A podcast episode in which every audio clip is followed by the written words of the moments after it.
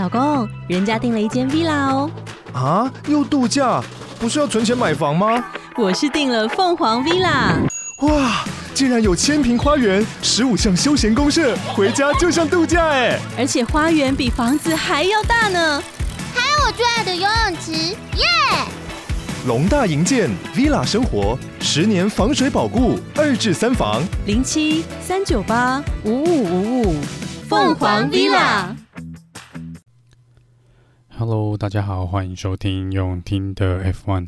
这集是沙乌地阿拉伯站预赛的赛后简报，所以会是比较简短的一集。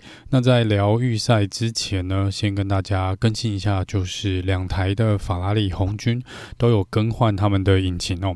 那这个是他们是说是有点预防性的做一个更换啦，并不是说原本的引擎第一站所使用的引擎有什么问题，他们只是觉得似乎也许有看到什么问题。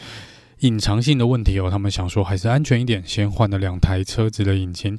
那因为肖勒克勒之前再一次换了 Control Electronics，所以他这场比赛会被罚起跑位置会被罚十个排位哦。红牛两台车子呢，在自由练习的时候都有说可能有这个隐。呃，这个变速箱的一个问题，所以他们也是更换了两台红牛的变速箱哦。Sergio Perez 这边跟肖洛克的车子一样，有换了 Control Electronics，那主要是针对类似电池储能系统这边的一个更换哦。但是因为它这个是只使用到第二套，所以是还不用被罚排位的。Nicky r e e s 呢，也是在自由练习三之前发现引擎有问题，所以也是更换了引擎。那这个他因为这样子造成他没有办法参加自由练习三哦。好，那我们直接进入这个预赛 Q1 的部分。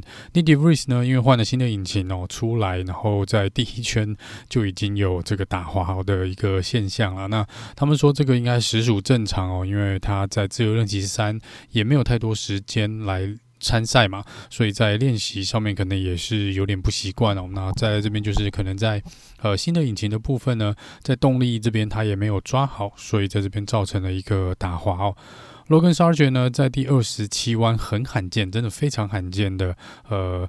超出了赛道范围，然后它的本来是第一块的时间就被删除掉。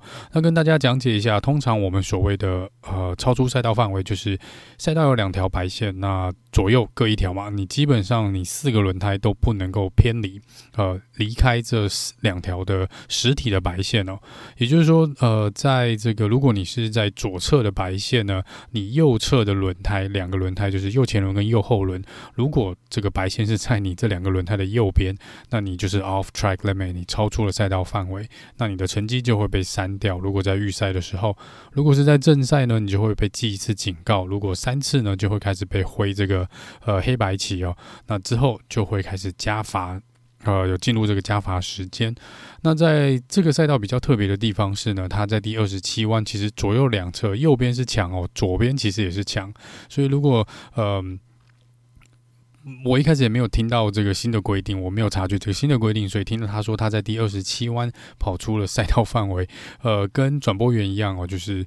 我们都在想说，到底为什么你左右两边都是墙，你怎么可能四个轮胎都没有在这个在这个线的外面？是基本上是不可能的。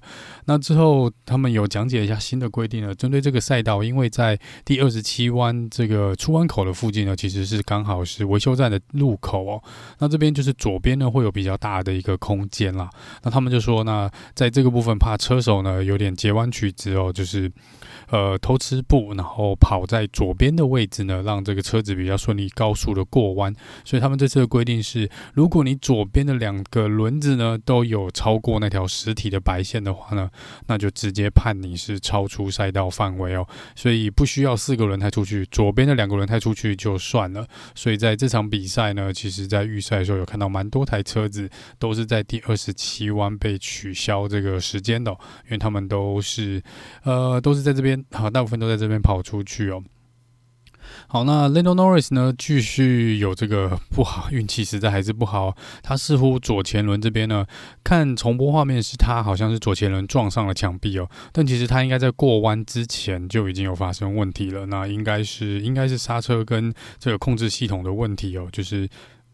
据他所言啦，应该是转方向盘的时候呢，呃，轮胎可能没有及时的做出反应，就是方向盘跟轮胎的中间的联动的控制系统呢，似乎有出了问题。那这个问题比较难修理，所以他就没有办法再进行预赛哦，所以他这边就是直接在 Q1 就被刷掉了。那我们在 Q1 被刷掉的五位车手呢，是 Tunoda、呃 Alex Albon、Nick De Vries、Lando Norris 跟 Logan Sargent。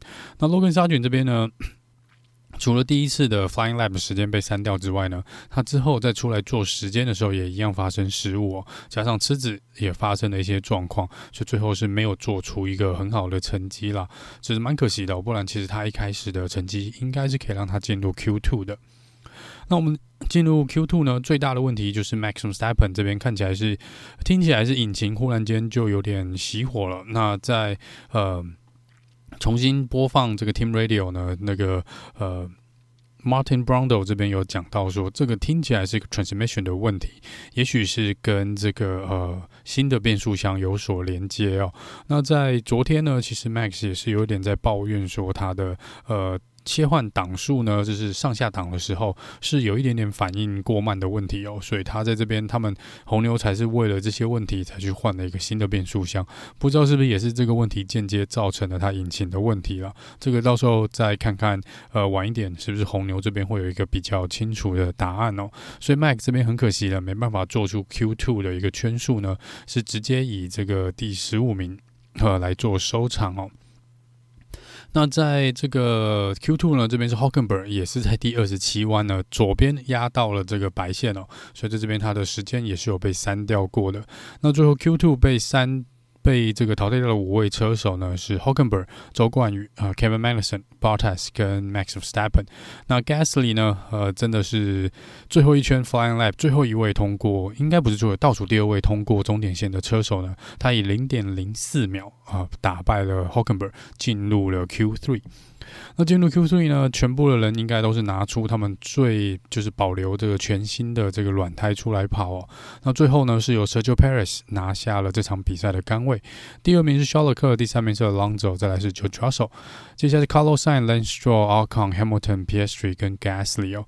那这个呃，因为 Charles Leclerc 呢是要被判罚十个排位哦，所以 Sergio Perez 的杆位是不会变动的，但是。从肖勒克以下，就是从 Alonso 开始呢，呃，排名都会往前移动哦。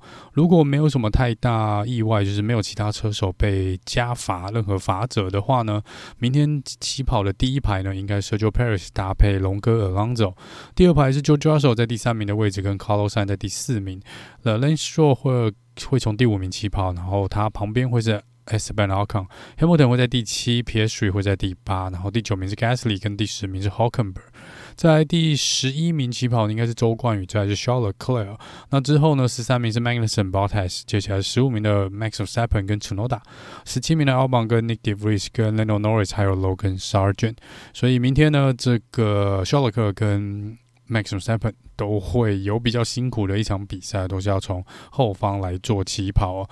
那前面呢，这个看起来也是会蛮精彩的，因为龙哥是从第二名的位置起跑，他的圈数呢其实也没有真的差，Sergio Perez 差太多了，所以在第一弯呢，应该可以期待会有蛮多这个精彩的画面哦。也许第一弯又会发生一个大大乱斗，也不一定。